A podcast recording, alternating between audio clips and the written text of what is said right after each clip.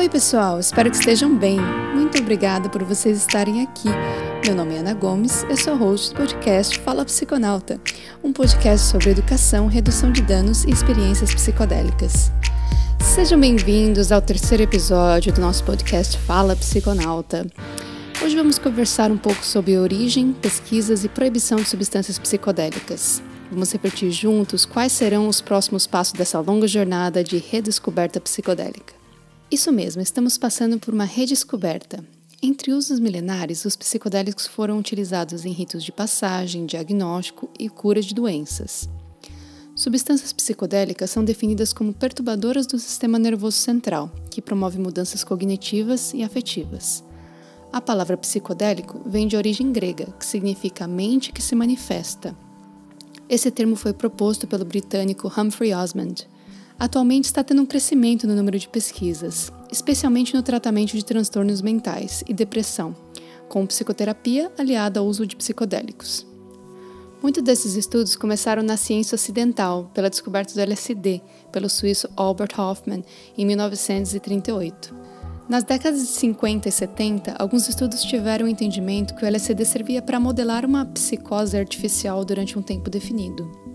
Embora essa definição tenha sido rebatida pela Organização Mundial da Saúde na época, sua lógica ainda permanece sendo utilizada até hoje.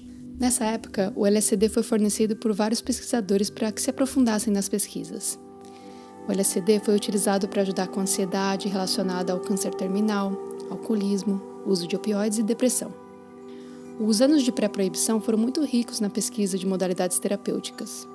No início dos anos 70, a pesquisa clínica foi interrompida pela proibição após a pressão contra a cultura nos Estados Unidos. Porém, mesmo com a proibição, os psicodélicos se manteriam em alta. Estima-se que em 2010, por volta de 32 milhões de pessoas utilizaram psicodélicos continuamente. Internacionalmente, os psicodélicos foram ignorados pelas autoridades, pela indústria farmacêutica e por parte da classe média. A população está protegida, mas continua adoecendo.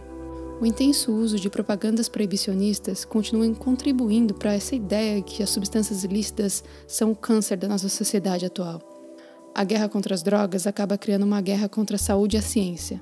O proibicionismo é uma tentativa fracassada no desenvolvimento de pesquisas e na exploração de outras formas de consciência. Milhares de pacientes que precisam acessar serviços e formas de cuidados não conseguem.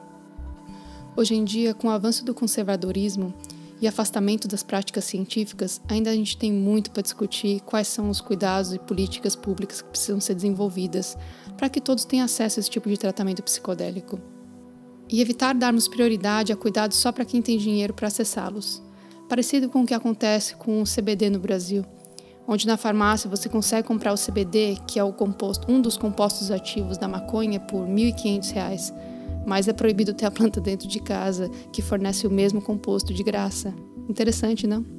Esse episódio teve como suporte o livro Psicodélicos no Brasil, Ciência e Saúde. Isso não é um jabá, não, mas eu recomendo você esse livro. Vou deixar o link para você na descrição. Lembrando que o conteúdo desse canal se destina à educação sobre drogas e redução de danos ao usuário, com liberdade de expressá-lo amparado pelo Supremo Tribunal Federal no julgamento da ADFP 187. Espero que você tenha gostado desse episódio. Nos siga no Instagram, arroba Fala Psiconauta. Meu nome é Ana Gomes, a host do podcast Fala Psiconauta, e até a próxima.